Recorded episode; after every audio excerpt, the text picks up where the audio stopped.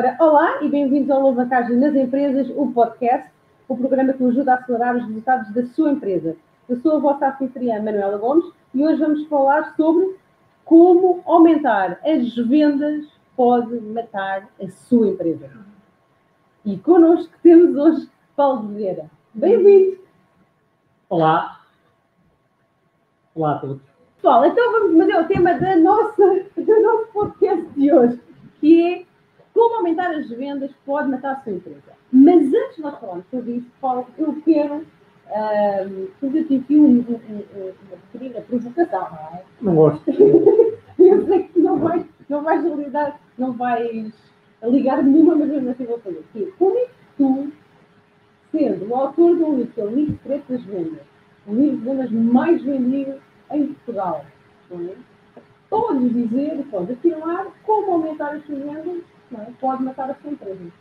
Porque as vendas não é realmente a solução para tudo. Não.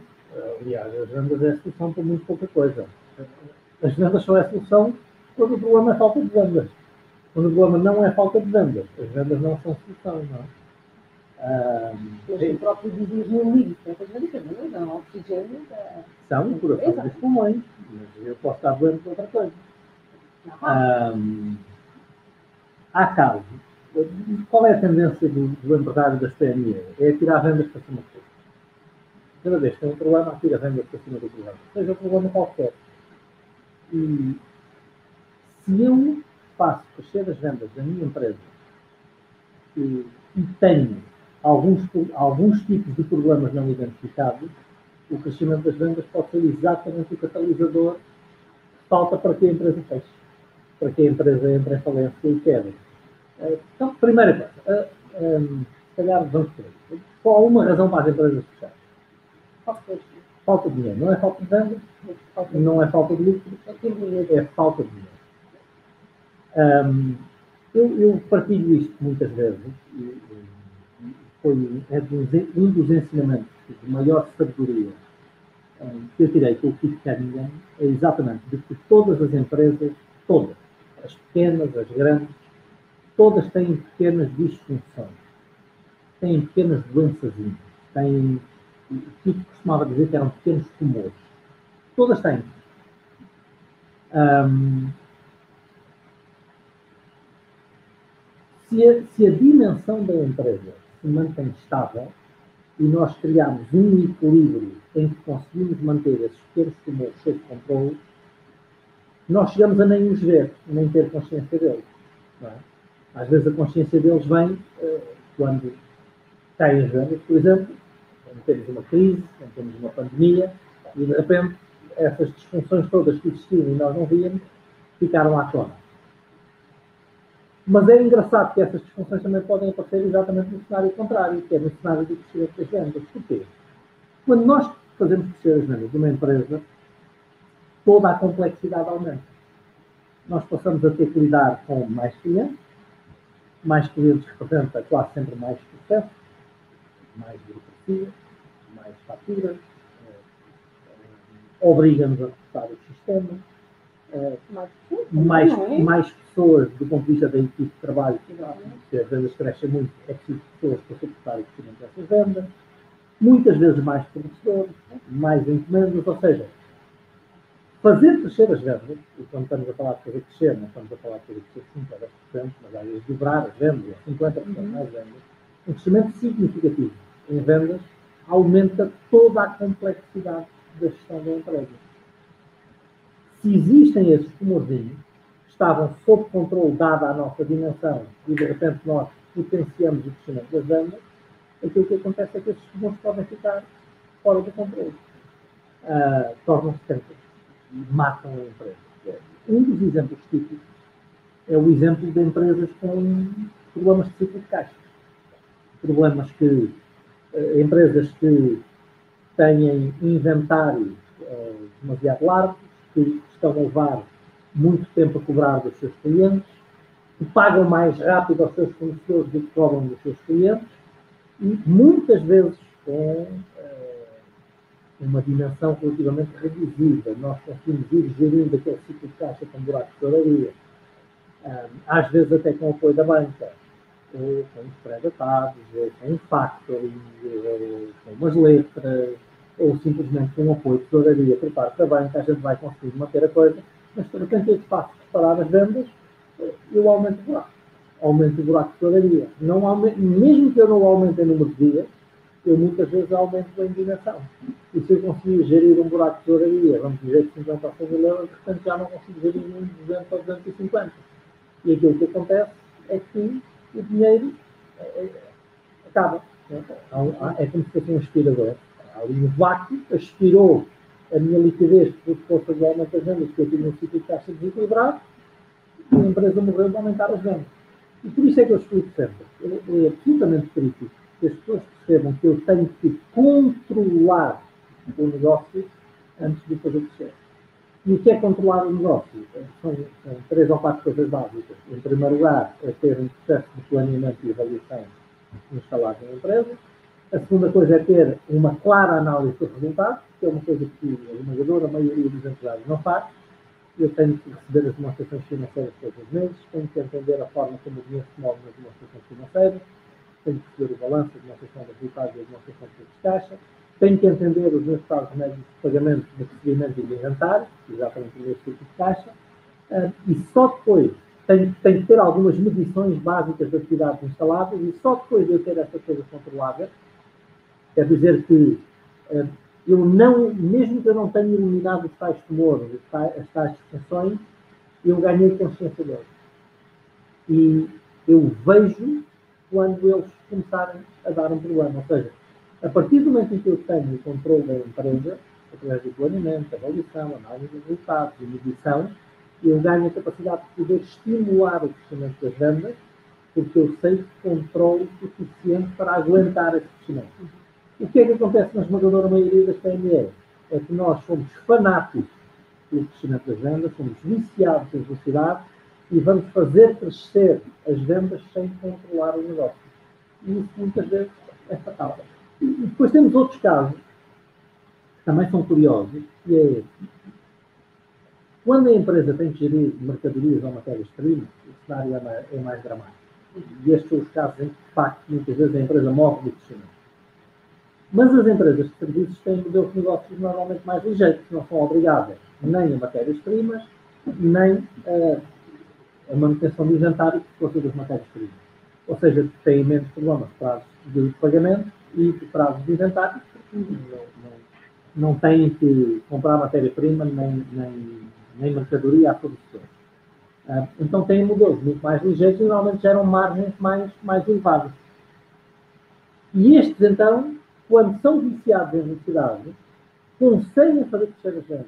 E eu conheço empresas, algumas a faturar 20 milhões de empresas serviços, e não geram liquidez. Não geram cash, não geram fluxo de caixa.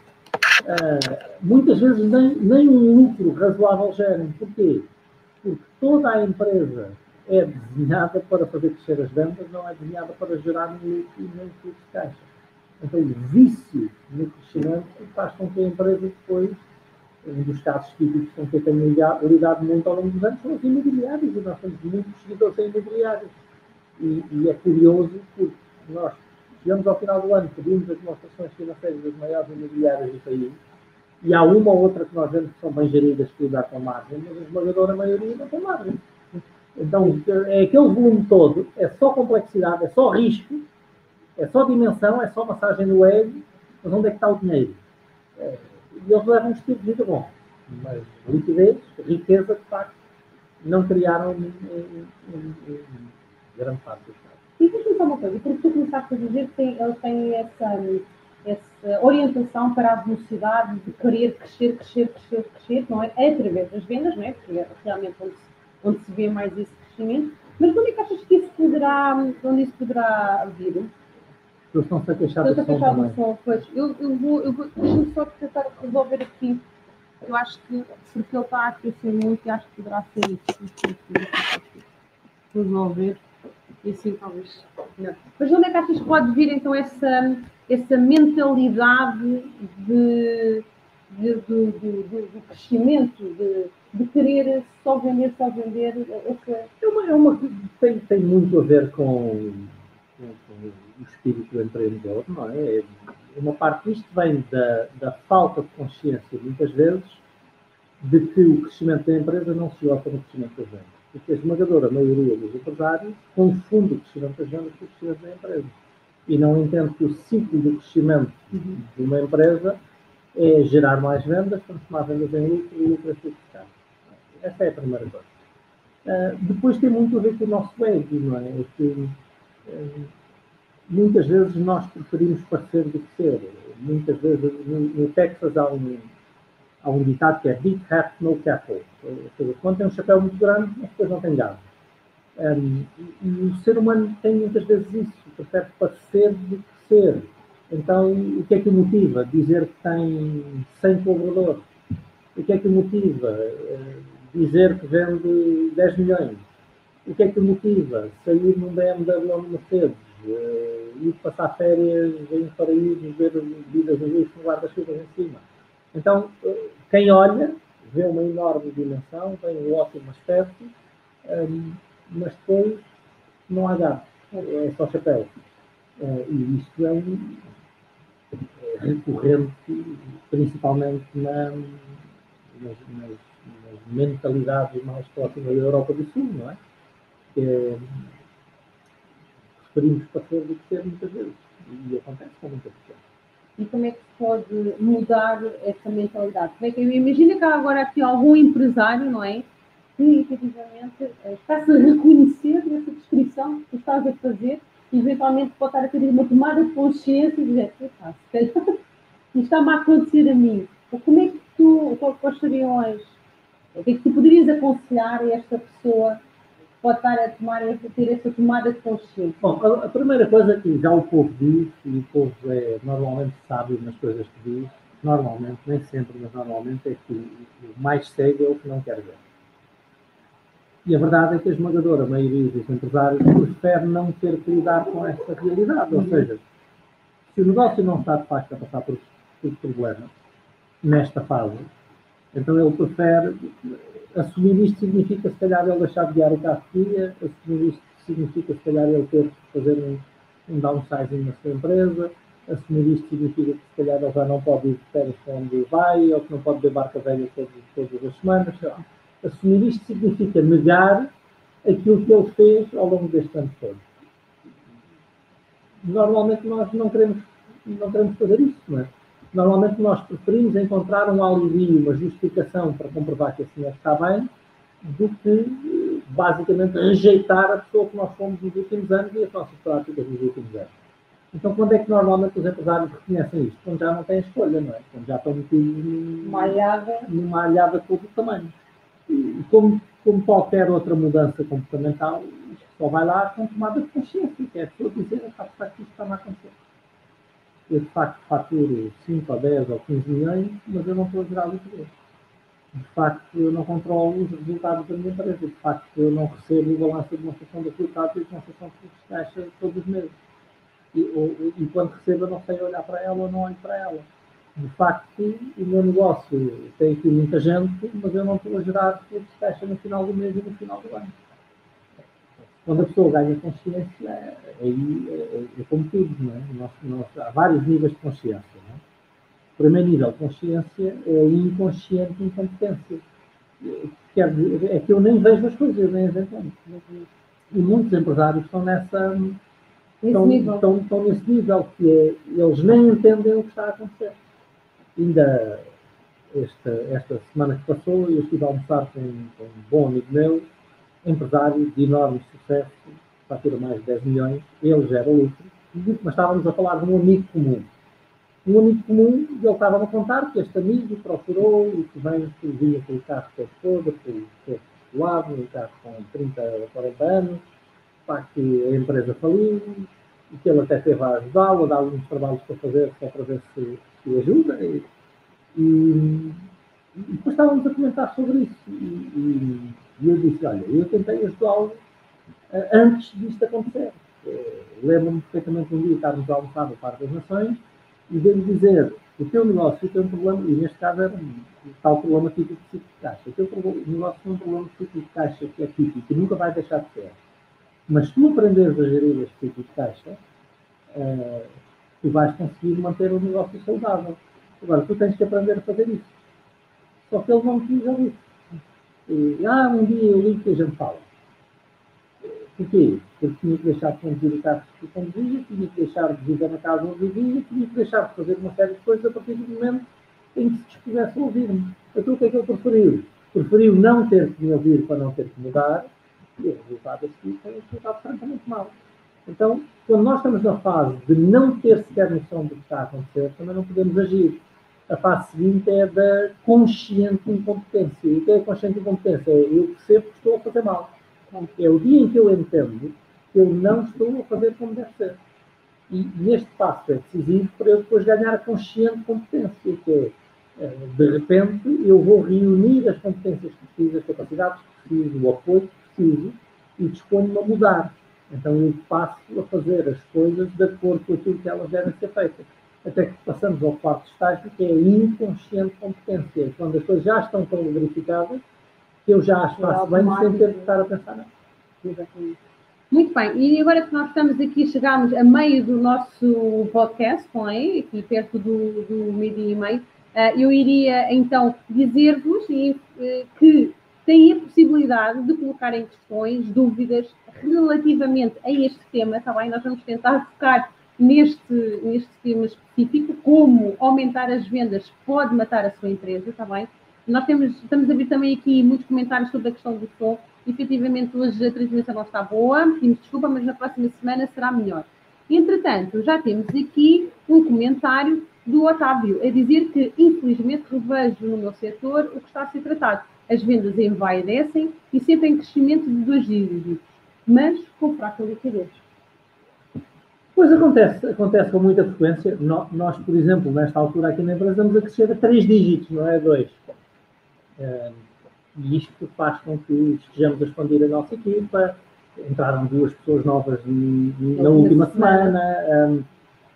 Só que nós temos controle naquilo que estamos a fazer. Além de termos um modelo de negócio também ligeiro, de serviço, temos controle naquilo que estamos a fazer. Então, as nossas vendas este ano vão provavelmente triplicar face ao ano passado, é o que está previsto e é o ritmo que estamos a levar, só que é um crescimento controlado.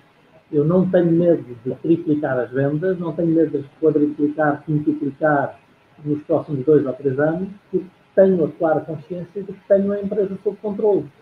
E, e mesmo os tumorzinhos que eu sei que cá estão, alguns vejo, os outros não, nós, nós vemos porque nós todos os meses olhamos para os números da empresa, quer os contabilísticos, quer os KPIs relacionados com as atividades, e percebemos uma eventual doença antes dela acontecer. E, portanto, temos capacidade de agir sobre isso à medida que as coisas acontecem. A esmagadora maioria das empresas não tem essa noção. Exatamente. Um, e, e, aí está também uma, acredito eu, não é? E tu estavas há pouco a dizer, aí é que está se calhar, uh, como dizem os nossos uh, irmãos brasileiros, aí é que está a grande sacada, não é? Ou seja, é como é que nós temos que ter a empresa organizada, não é? Com, com todas aquelas áreas que tu falaste há pouco, para que vender muito não seja efetivamente problema, não é? E para isso acontecer, o empresário tem de ter conhecimento para o fazer acontecer, não é? É inevitável, é inevitável. Isto é como tudo na vida. É, é, eu não consigo ter consciência de coisas que eu não entendo. Se, se eu não tenho entendimento sobre o que é que acontece, eu, eu, verdadeiramente não vejo as coisas, eu não vejo os sinais. Uh, dar um exemplo, agora, como falei sinais, dar um exemplo simples. Se eu pegasse num ser humano que nunca tivesse vivido numa cidade onde há estradas com sinais de trânsito e com isso tudo, eh, e lhe pedisse que se deslocasse com base nas regras de trânsito, ele não entenderia regra nenhuma. Ele veria os sinais e não entendia o que os sinais querem dizer. Aliás, nem sequer é preciso um exemplo tão rebuscado. A geração dos nossos pais, pessoas que têm hoje 70 e muitos 80 anos, não estudaram o Código da Estrada como nós estudámos. Não, não estudaram com este rigor.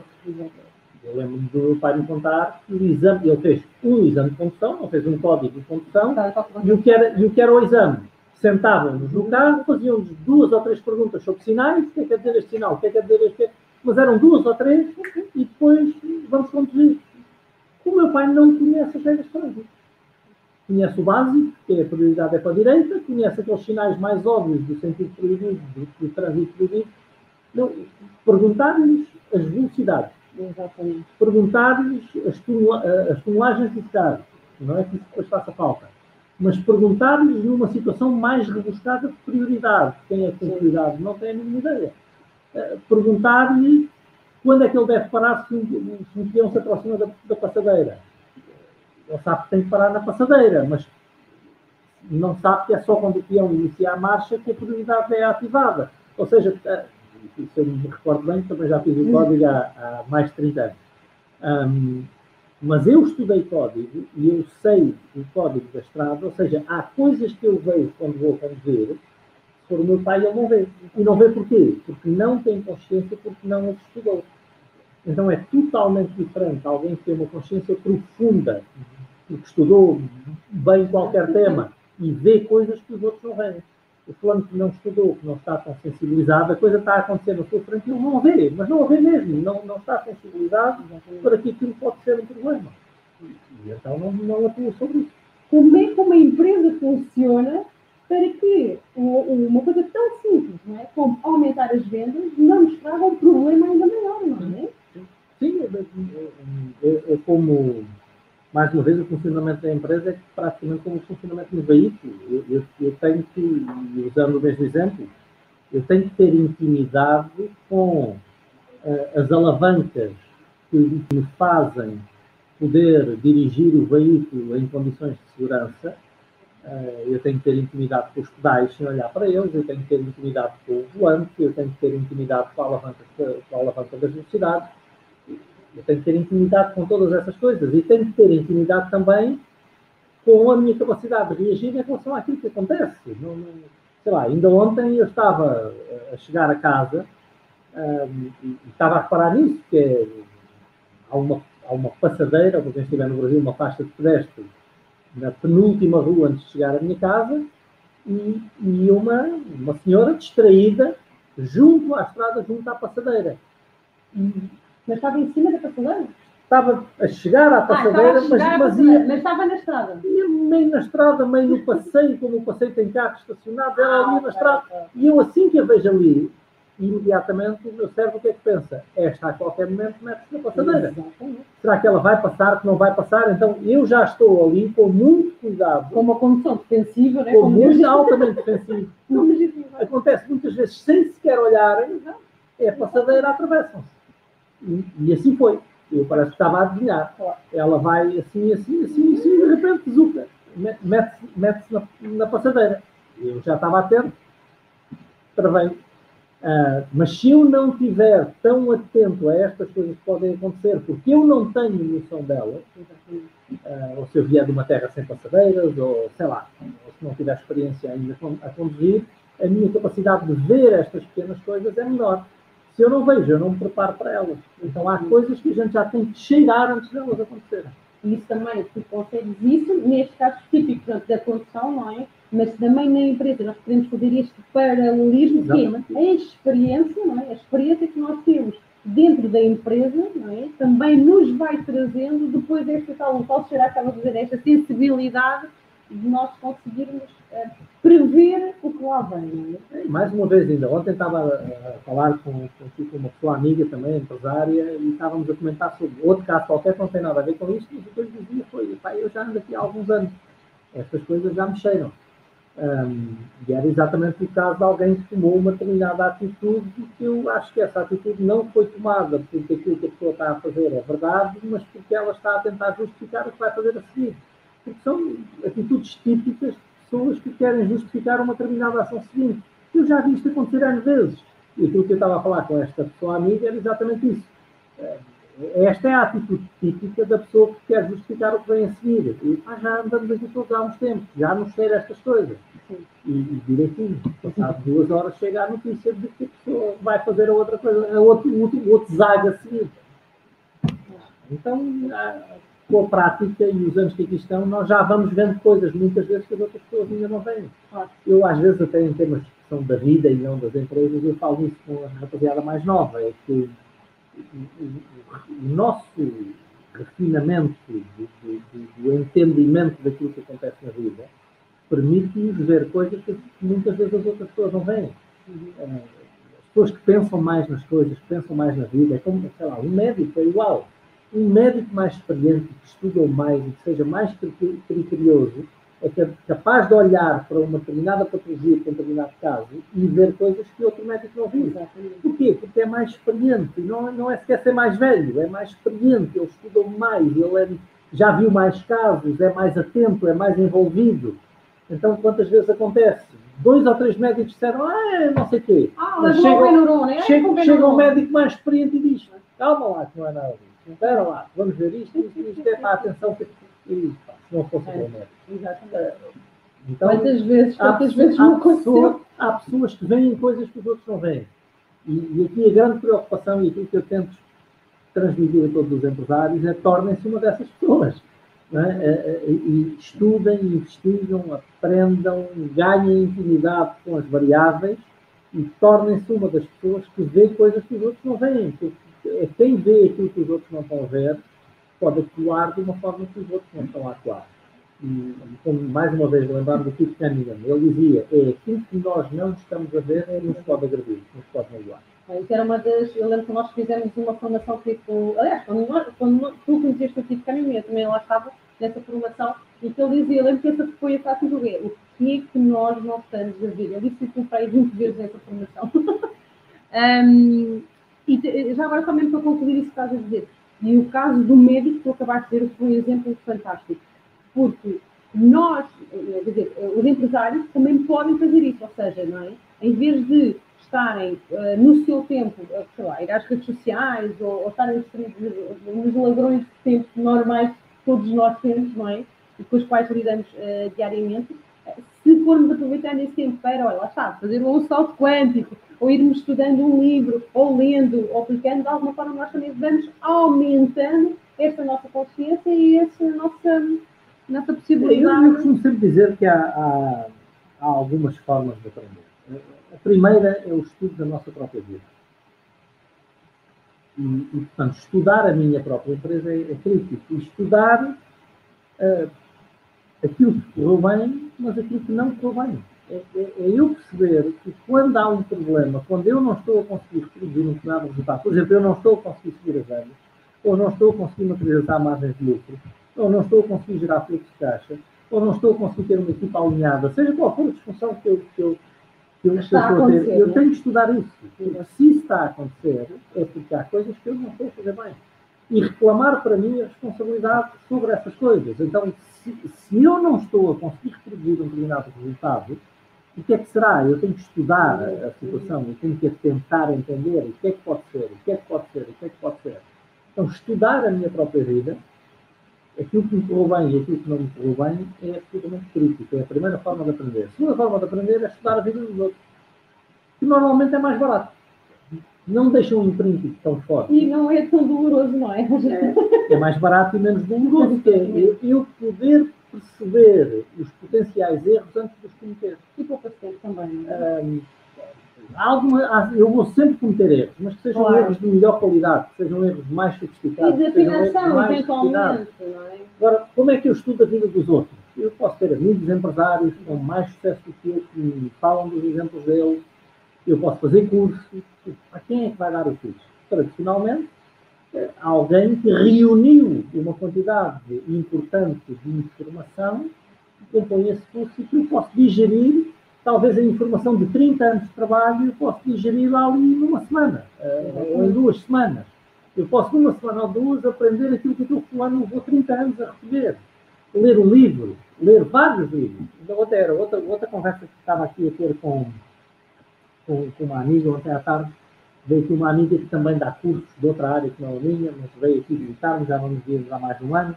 Ela passou por aqui, resolveu vir conhecer aqui a empresa, que ainda não conhecia a empresa, e, e, estávamos a conversar exatamente sobre isso que ela estava a falar, a minha concorrência, pessoas que também dão outros cursos. E eu, eu disse, mas eu, eu recebo lindamente a minha concorrência, eu não tenho nenhum problema com a minha concorrência. Porque quem acredita em treino, E quem acredita em formação não pode acreditar em treino e formação só comigo. Então, eu nunca digo a ninguém, venha estudar comigo, não vai estar com a minha concorrência. Eu nunca digo isso a ninguém. Não, não, faço exatamente o contrário. Venha estudar comigo, sim, que eu acredito que os meus qualidade, mas vá estudar com os meus concorrentes todos. O, que é que vai perder com isso? Talvez eu tenha uma perspectiva em relação às coisas que é diferente deles. Talvez uh, haja algumas que sejam contrárias. Então eu tenho que falar com todos, eu tenho que treinar com todos, eu tenho que ler os livros todos de todos os autores e depois fazer o meu próprio juízo. Porque no final do dia, o que interessa não é o que o Paulo Viana diz. No final do dia, o que interessa é o que eu decidi, eu, empresário, vocês que estão aí a ver-me desse lado, o que vocês decidiram e os resultados ter com isso. Não vale nada dizer, pá, eu fiz isto, deu errado, mas fiz porque o Paulo Vieira disse. É um azar vosso, não é? Porque eh, os resultados são vossos, a responsabilidade das decisões são é mais ou menos como tu dizes que ah, eu, eu, eu apliquei o que o Kiko Cunningham dizia e afinal não resultou, afinal o gajo é uma besta. Está bem, mas eu é que perdi o dinheiro. É? Então eu tenho, que, eu tenho que ouvir todas estas referências, fazer o meu próprio juízo. Eh, outra das conversas que estava a ter com essa minha amiga até à tarde foi exatamente essa eu, eu cito pessoas como o Tito Cunningham e outras iguais, o, o tempo todo, e aprendi imenso com eles. Agora, eu não me revejo em 100% daquilo que o Cunningham ensina, por exemplo. Não me revejo em 100%. Não me, não me revejo em 100% daquilo que, o, que o Jim Rohn ensina. Não me revejo em 100%. Revejo-me, se calhar, no caso 80, 85, 90, mas não me revejo a 100%. E isso é bom sinal. Quer dizer que eu também peço ideias e faço as minhas escolhas e que, e tem outras referências na vida, para além das maiores referências, que muitas vezes me dão um input sobre um determinado tema que eu acho que vai funcionar melhor. Então, a minha cabeça eh, é, por um lado, reflexo todas estas influências, mas também do amadurecimento que eu faço sobre, sobre estas coisas e, e tirar as minhas próprias conclusões. Exatamente. Temos aqui um comentário do Helder que diz: Ah, é o Helder. eu realmente não conhecia pela foto. Helder, um, a experiência do Paulo que vai na cabeça do empresário que motivo para optar por esse caminho de aumento de vendas em vez de responder ao verdadeiro problema.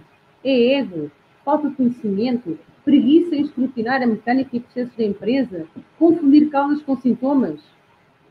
O Helder, um, Vou tirar... cada caso é um caso, não é? Nós não podemos dizer que os empresários tomam determinadas decisões todos com as mesmas motivações. O caso mais típico, eu acredito que é exatamente o desconhecimento. É porque quando falta o dinheiro, vou vender mais.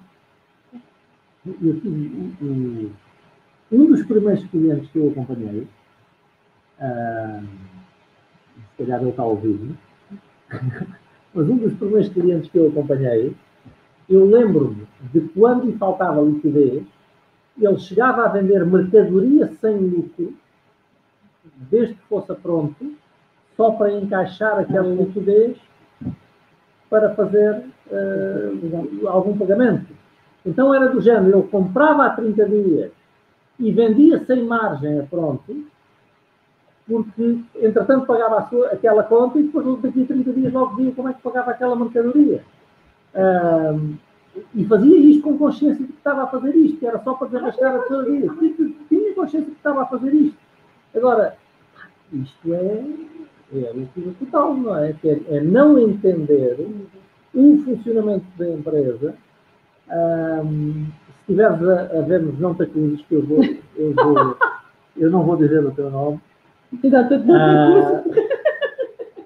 mas, mas fazia coisas destas. Pá, e, e eu lembro-me de dizer é doido, tu não podes fazer uma coisa. Se estás a vender sem margem, os custos fixos estão lá, portanto já estás a perder, não é? É que ele de cima tinha consciência. É o caminho para fechar. Não, ele tinha consciência que era para desarrascar, mas. Pá, não, não. Então, na maior parte dos casos, as pessoas fazem por falta de consciência. Por outro lado, é por ego. Não? Há outros que é por ego, que é o que interessa a dimensão. Eu tenho um caso que é relativamente próximo, não, não é uma empresa que eu acompanho, mas já estudou comigo, e tomou consciência comigo, mas o ego é mais forte e continuam a fazer a mesma coisa. Que, que é uma empresa que prescinde de tudo só para gerar volume. E, e, hoje enche o peito, enche o peito e bate peito a dizer que faturam 20 milhões, não sobra margem nenhuma no negócio de serviços. Um, e, e, é uma conquista, é só ego, é só ego, é só ser reconhecido, é só poder andar por aí a dizer que tem imenso sucesso. Aliás, eu vou, eu vou inclusivamente, até, e também não vou referir a empresa, mas houve, houve uma vez um caso, na altura em que eu fazia ainda, fazia consultoria empresarial, fazia coaching vou empresário agora já não faz, está bem? Para quem nos está ouvindo, já não faz, já não faz. Não, a, minha, a nossa empresa faz. Exato, eu, mas o Paulo não faz. Temos outros consultores fantásticos. Eu apresentei. Eu, Exatamente. Eu, eu, assumi que sou só o papagaio. Fantásticos e, e, com muita experiência de ajudar um, empresários. Mas eu lembro perfeitamente houve uma vez que nós ainda estávamos, ainda estávamos a fazer estudo, exatamente. E estávamos a fazer uma, uma sessão uh, e ouvia-se, não é? Então, de fazer, e então era muito engraçado, porque estavas a confrontar a pessoa com uh, viagens ao estrangeiro, uh, não estar perto da equipa, uh, a questão também, é, é, mas era toda a volta da equipa, naquele caso específico. e porque a pessoa dizia, eventualmente do lado lá, né, que estavas sempre a rebater, não é? que eventualmente merecia, porque, porque. Não, esse caso era um caso engraçado, porque não era só. Essa pessoa tinha feito mais de 10 viagens durante o ano. Andava basicamente a passear, mas depois não era só as viagens, era. mas naquele caso, era o, nível, era o nível de despesa das viagens, porque era alguém que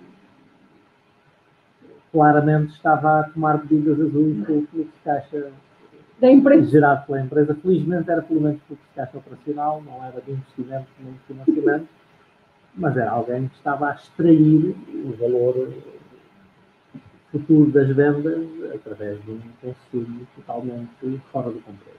Mas eu lembro perfeitamente disso. E a pessoa estava a rebater, a pessoa não estava, pelo que percebi, não estava a assumir. Era o que eu dizia, a pessoa não quer ver, porque isso implica deixar de fazer o de fazer, fazer. Não é? De fazer, exatamente. Porque o que acontece também é que acaba depois por existir também uma.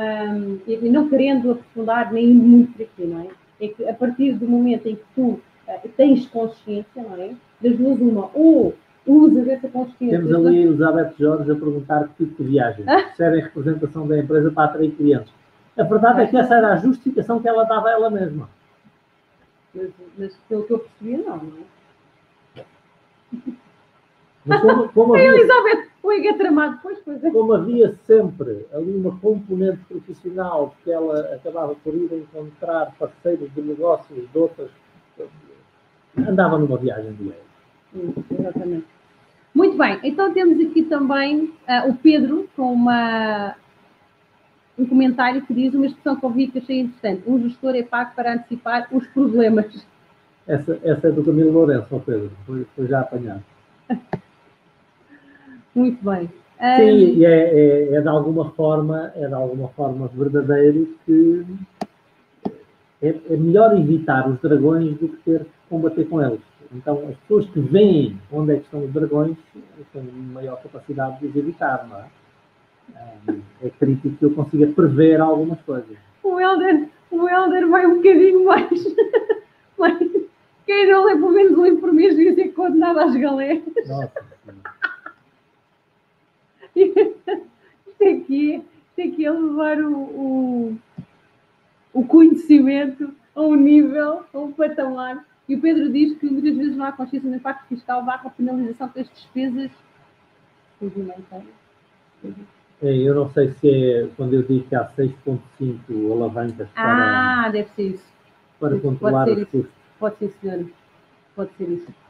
É, mas aqui eu acho que a, principal, a principal ideia que nós queremos passar com isto e com este podcast e realmente que uh, a cura, a cura para o empresário, não apenas no tema do aumento das vendas, pode matar as suas empresas, mas para tudo o resto, é o conhecimento. Não é? É, é, acima de tudo, o que pode ajudar a empresa. Não, é termos consciência do que nos pode fazer mal, é termos consciência do que nos pode agredir, é termos consciência do que não estamos a ver. Um, e, e termos consciência do impacto que as nossas decisões podem ter uh, nos resultados. O que é aprender a conduzir? É eu saber quanto rodo o volante para fazer uma determinada curva. É eu, aprender, é eu criar intimidade com os pedais sem olhar para eles, mas eu sei quando tenho que embrear, travar ou acelerar. É ganhar intimidade com a, a alavanca das marchas ou das velocidades. É ganhar intimidade com isto tudo e eu sei o que vai acontecer quando faço cada coisa. Eu sei que se precisar de fazer uma ultrapassagem um pouco mais agressiva, talvez eu tenha que engatar uma mudança abaixo para o carro ganhar mais força e responder mais rápido. E eu até tenho que conhecer o meu carro para saber o que é que ele consegue dar e o que é que ele não consegue dar. Um, e nas empresas, muitas vezes falta-nos isso. Nós aparecemos para trabalhar e aparecemos em esforço, mas o facto de não termos ganho intimidade com as variáveis dificulta-nos a noção entre aquilo que nós fazemos e aquilo que nós decidimos e os resultados que podem ou não aparecer. Um, e há casos típicos, lá. o caso mais típico de todos é, é, é, agora, chega agora maio, junho, e nós começamos a receber o, o trabalho da contabilidade que passa ao ano passado, e alguns de nós olham para ali e veem, ah, mas como é que, como é que apurámos este lucro todo? Mas como é que eu tenho este valor para pagar de IRC? Onde é que está este dinheiro? Porque eu não tenho dinheiro na conta. Então, pessoas, se calhar chegou a esta altura, tem ali 50 ou 60 ou 70 mil euros de lucro, vai ter que pagar 10 ou 15 ou 20 de IRC e não entende porque não tem sequer os 10 ou 15 na, na conta, muito menos dos 50 mil. Então, as pessoas andam se o contabilista, o contabilista não está a fazer um bom trabalho. O contabilista está só a organizar os papéis que, que ele manda. Portanto, ele é que não tem a noção de como é que gera um lucro e como é que se transforma um lucro de fixo de caixa. E a partir daí não pode tomar decisões sobre uma coisa que ele não entende. Exatamente, exatamente. Colocamos aqui também uma última hum, pergunta da Elizabeth. Paulo, falando de Ed, manter uma empresa com 10 anos, onde os encargos fiscais e outros já são elevados, manter o nome, etc., ou começar de novo? A empresa, não a marca. Elizabeth, eu não, não posso dar um, uma resposta séria a uma pergunta tão vaga. Tínhamos que fazer um estudo muito intenso. Meter o nome. Espera aí, eu muito. Espera aí, assim consegue melhor. Mas eu não entendo porque é que os gastos são elevados. Os encargos fiscais e, e, outros já são elevados. São, se, há, se há encargos é porque há atividade que aquilo é começar de novo se a empresa tem atividade, não sei. É, é, é, uma pergunta feita de uma forma que se eu fosse responder ia ser muito ligeiro. Sim, também ia ser um bocadinho leviano, né? com pouca informação estarmos a dar a dar-nos este feedback. Ok, muito bem. Então, damos por concluído este nosso podcast e já agora terminamos com este comentário do Diogo Damas que diz um gestor de classe A não tem medo nem foge dos dragões estuda-os e compreende-os para dançar o tango com eles e torná-los na sua força. Sabe, tango com o dragão. É a opinião do Diogo. Eu não, eu não quero dançar com dragões. Só com águia. Eu, se puder, nem passar perto deles, é o que vou sempre escolher. Ah, muito bom, muito bom. Então, meus caros, muito, muito obrigada pela vossa presença. Obrigada a quem ficou aqui, mesmo com estas dificuldades técnicas que tivemos e agradecemos muito e já sabem, se acharam que este conteúdo foi bom, partilhem com os vossos, os vossos amigos, os vossos colegas, quem vocês acreditem que uh, vai uh, beneficiar deste conteúdo. Vocês nem precisam de ser empresários, ah, mas eu só conheço empresários, já passei. Mandem também para gestores. O facto de eles serem gestores também há muito conteúdo aqui que uh, é importante. E sim, Otávio, ganhar intimidade com as variáveis é muito, muito, muito importante. Tá bom? Muito obrigada, então. A continuação do bom dia e até a próxima semana. Tchau, tchau.